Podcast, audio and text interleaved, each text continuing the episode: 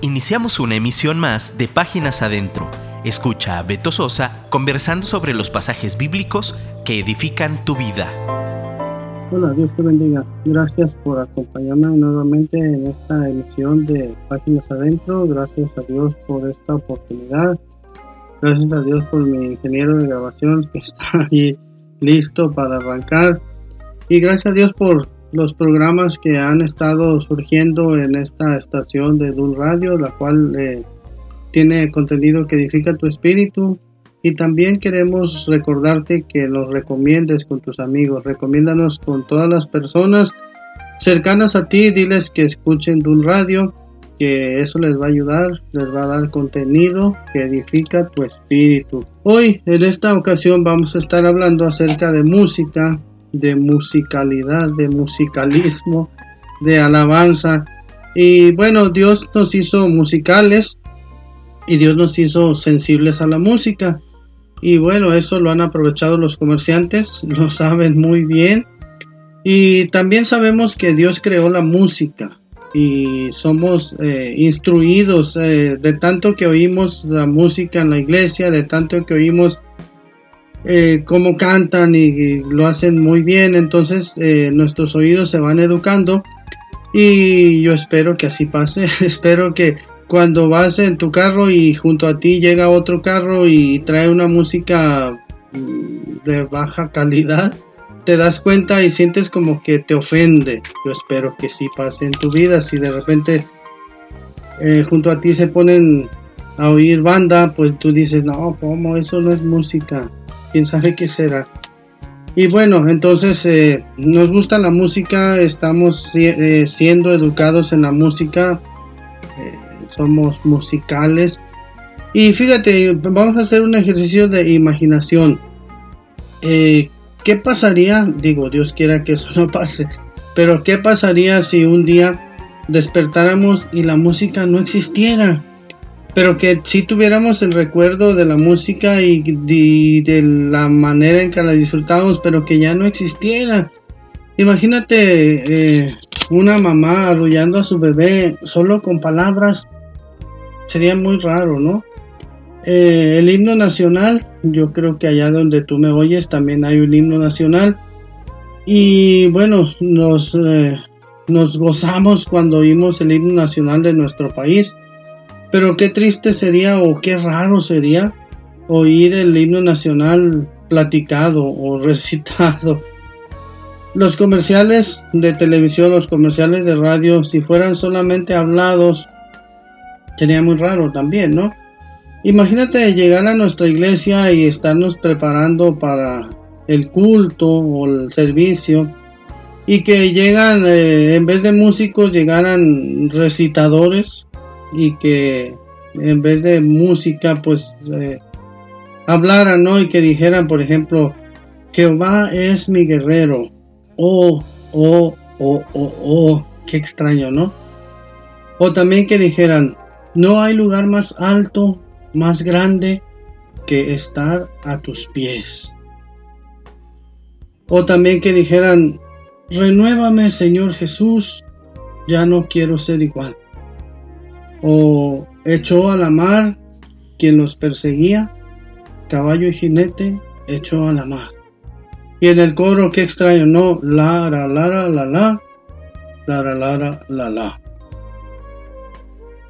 Y en el libro de Jeremías, eh, si tú lees, eh, estudias diligentemente el libro de Jeremías, vas a ver que por todo el libro de Jeremías hay una advertencia al pueblo donde Dios les dice que si no se convierten de sus malos caminos, que si no se apartan de la idolatría, que si no se apartan de sus maldades, que serán llevados cautivos. Y bueno, vemos que no se arrepintieron, que no se volvieron de sus malos caminos, que siguieron pecando, que siguieron ofreciendo tortas a la reina del cielo, que eh, culto a los ídolos de aquí, los ídolos de allá. Y eh, finalmente en el año 605 antes de Cristo llega Nabucodonosor y se lleva cautivos a Babilonia. primero se llevó, dice ahí que a los nobles, a los eh, jóvenes estudiosos y de allí en esos iban eh, Daniel y sus amigos. y fueron llevados al cautiverio y estuvieron ahí por 70 años.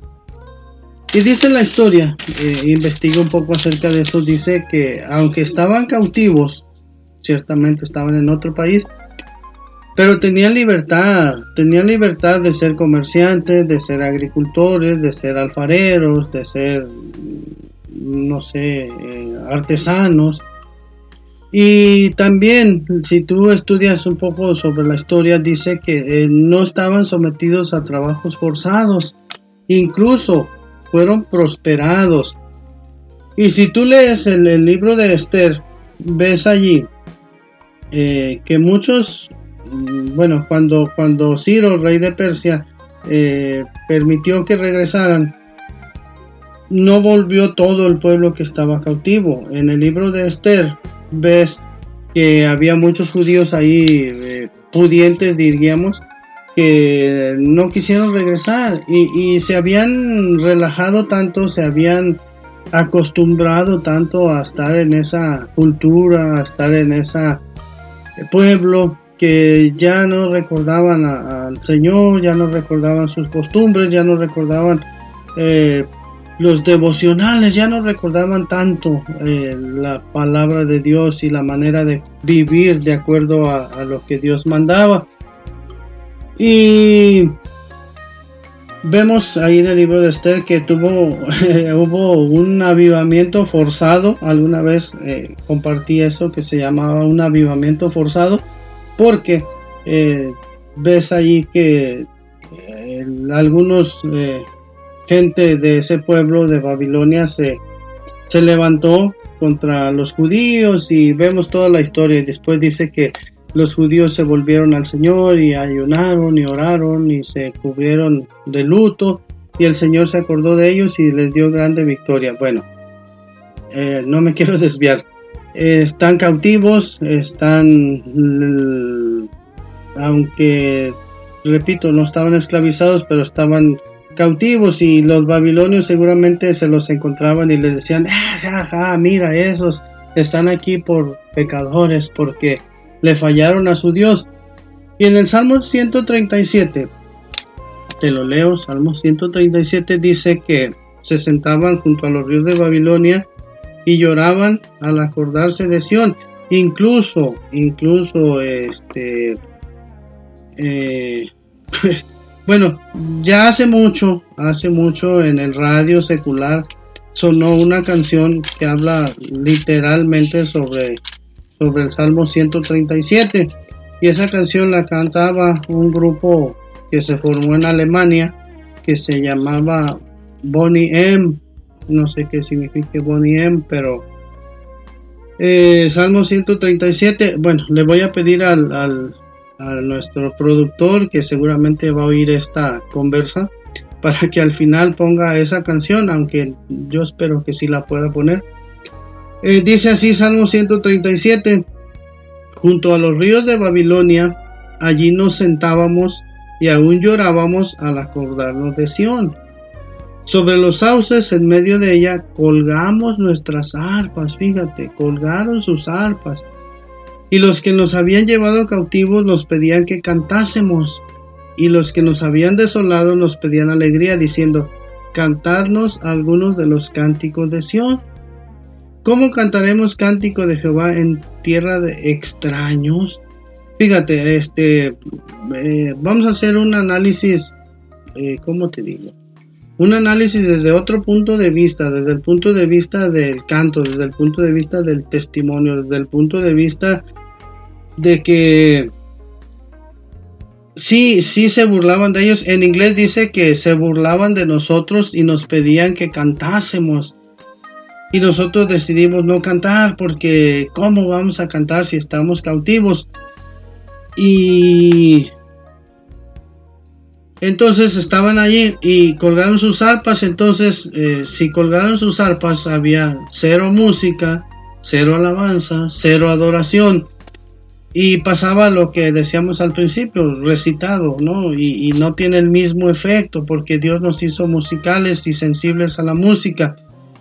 Y también esto, recuerda, estaban cautivos, como castigo por su pecado, no estaban cautivos por predicar el Evangelio, no estaban cautivos porque los señalaban por ser diferentes, estaban cautivos porque no quisieron atender la voz del Señor. Y en el Salmo 40, que lo leo también, Salmo 40 dice que el Señor puso en nosotros un cántico nuevo de alabanza a nuestro Dios.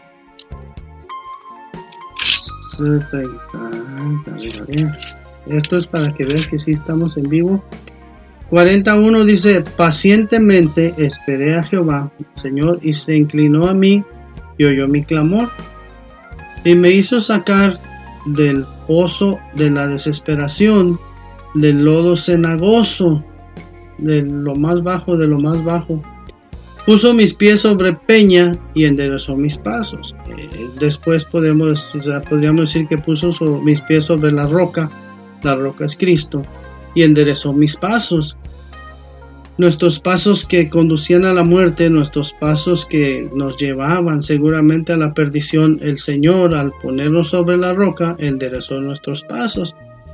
Y mira lo que sucede después que enderezó nuestros pasos. Puso luego en mi boca cántico nuevo.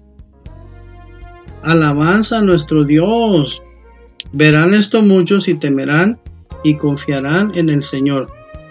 Entonces, mi muy personal punto de vista, eh, que conste, no quiero eh, ir contra la teología de nadie, sino desde mi muy personal punto de vista, yo alguna vez fui músico hace mucho, cuando era joven. Y, vemos aquí que no cantaban porque estaban cautivos, pero yo creo que había algo más. Eh, no estaban agradecidos o no estaban, o más bien estaban como amargados, estaban como, como que estoy enojado con Dios, como que Dios nos trajo aquí, ¿cómo quieres que cante? Entonces, eh, Siempre debe haber en nuestra boca cántico nuevo, alabanza a nuestro Dios por lo que ya hizo, no por lo que va a hacer. Recuerda que estaban cautivos por, por pago de su pecado. También eh, en el Salmo, ahora verás, en el Salmo 30, verso 11, dice que Él ha cambiado nuestro lamento en baile. Fíjate, así dice literalmente, has cambiado mi lamento en baile. Lógicamente estamos hablando de un baile no desenfrenado como el que sucede cuando viene un artista famoso. No, no. Es un baile de acuerdo a, las eh, características del pueblo santo, ¿no? Dios ha cambiado mi lamento en baile, desataste mi silicio y me ceñiste de alegría. El silicio era un traje eh, hecho de una tela que parecía tela de costal rasposa y la tela de silicio o la ropa de silicio se la ponían cuando alguien estaba de luto, cuando alguien estaba triste, cuando alguien estaba en angustia, se ponía traje de silicio. Y fíjate, eh, dice aquí que en el Salmo 30, 11 dice que el Señor cambió nuestro lamento en baile, nos desató nuestro silicio, es decir, nos lo quitó, lo echó fuera y nos ciñó de alegría. Y entonces ya que está ceñido de alegría, dice, por tanto, a ti cantaré gloria mía y no estaré callado. Jehová Dios mío, te alabaré para siempre. Recuerda que los salmos se escribieron antes de que estuvieran cautivos. Entonces, eh, también ahí hay otro, otra situación. Los que estaban cautivos pues eran de una generación mucho, muy lejana a los tiempos en que se escribieron los salmos. Pero entonces, eh, si Dios nos enseña que debemos instruir a nuestros hijos para que nuestros hijos instruyan a sus hijos y así sucesivamente no se pierda eh, la capacidad de orar, la capacidad de alabar, la capacidad de estar alegre, la capacidad de testificar. Y yo creo que a estas eh, alturas o a este punto de nuestra vida, nosotros eh, haciendo una, aquí una aplicación terrenal a nuestros tiempos, creo que no podemos colgar el arpa, no podemos callarnos, no podemos decir, ¿cómo quieres que cante si estoy triste? ¿Cómo quieres que cante si la situación económica está difícil? ¿Cómo quieres que cante? ¿Cómo quieres que esté alegre? Si, mm, ¿qué te digo? Mi economía no está muy bien. ¿Cómo quieres que cante? Bueno, ya alguna vez hablamos sobre los beneficios de la gratitud y decíamos que hay dos maneras de vivir en esta vida. Una es eh, ah, viviendo en la desgracia, quejándonos por lo que no tenemos. Y la otra es vivir agradecidos por lo que sí tenemos. Y decíamos a mucho sobre los efectos de la gratitud en nuestra vida y decíamos que, que cuando estamos agradecidos no hay colitis, no hay gastritis, no hay... Eh, pues todas esas enfermedades que dan eh, por las preocupaciones y por la falta de perdón. Bueno, no podemos colgar el arpa, no podemos ir por la vida amargados, tristes, desalentados, porque Él puso, Él ya puso en nuestros labios una nueva canción de amor. Y también recuerda que si caemos, el Señor nos levanta y nos da otra oportunidad. Ahora también cuidado. No podemos ir por esta vida cayéndonos y levantándonos, cayéndonos y levantándonos, cayéndonos y levantándonos siempre por la misma situación. Es que soy débil, es que el Señor conoce mis debilidades. No, pero el Señor Jesucristo enseñó, velad y orad para que no caigáis en tentación. Entonces, eh, no podemos permitirnos eh, que nos coma la, la dificultades de la vida nos absorban. No podemos permitir que, que las situaciones difíciles, a veces decimos, ¿cómo quieres que sonría? Si con puro amargado trabajo, ¿cómo quieres que sonría si mi jefe es mala onda? ¿Cómo quieres que sonría si nos peleamos mi esposa y yo?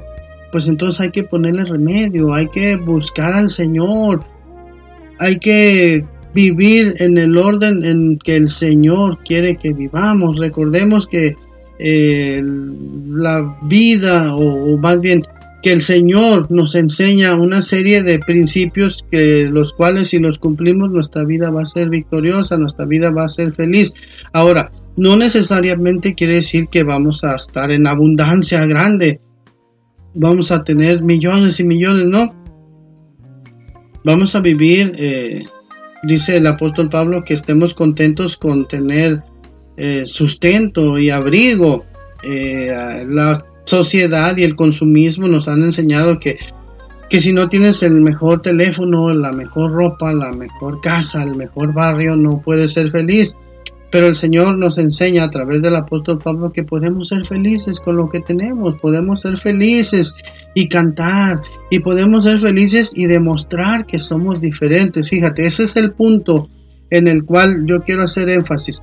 Estaban cautivos, pero sí, sí, el, ¿cómo te digo? El enemigo sí logró el propósito de tenerlos cautivos en lo físico y cautivos en el alma también. Entonces, yo creo que a cualquier lugar que vayamos nosotros debemos mostrar que somos diferentes, debemos mostrar que efectivamente el Señor puso en nosotros un cántico nuevo, que efectivamente nuestros pies están sobre la roca, que efectivamente el Señor quitó nuestros inicios, que efectivamente tenemos mucho por agradecer.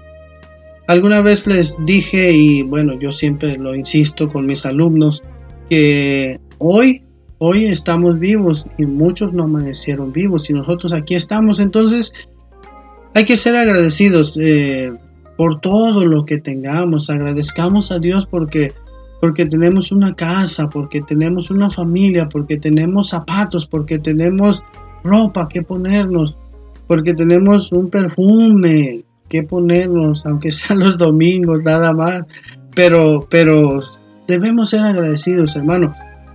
Eh, te lo dice alguien que no tiene una cuentota en el banco, no tiene seguro de gastos médicos, que no tiene eh, grandes posesiones, pero sí sé que el Señor está con nosotros, sí sé que Él ha provisto.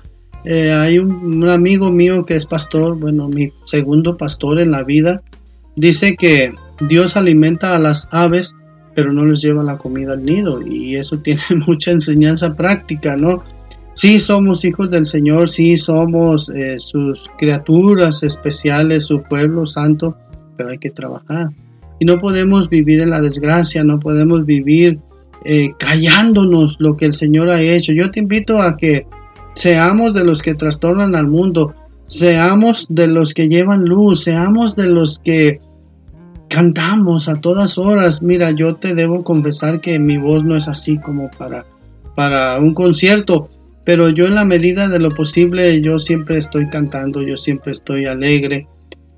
Y porque he aprendido que en medio de las dificultades, en medio de las situaciones difíciles, Dios nos ama y Dios está dispuesto a ayudarnos, a levantarnos, a tendernos su mano.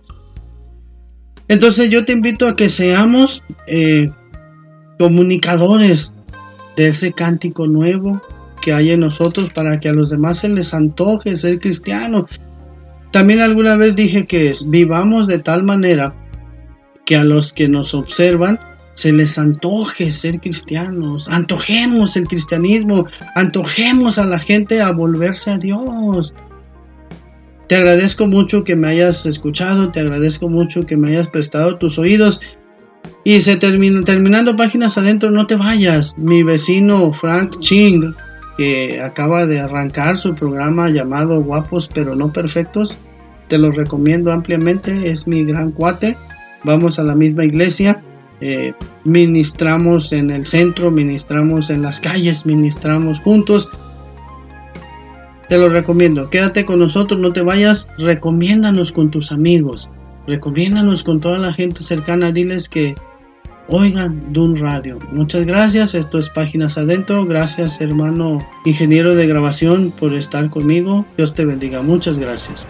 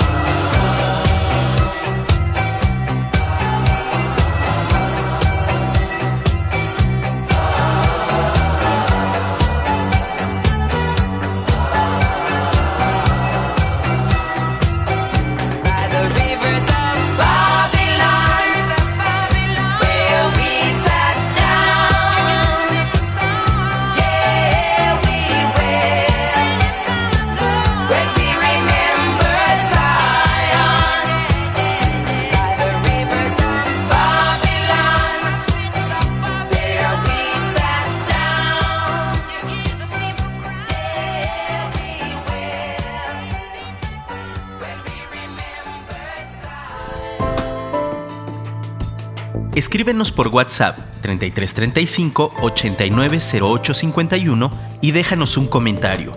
Te esperamos en nuestra próxima emisión.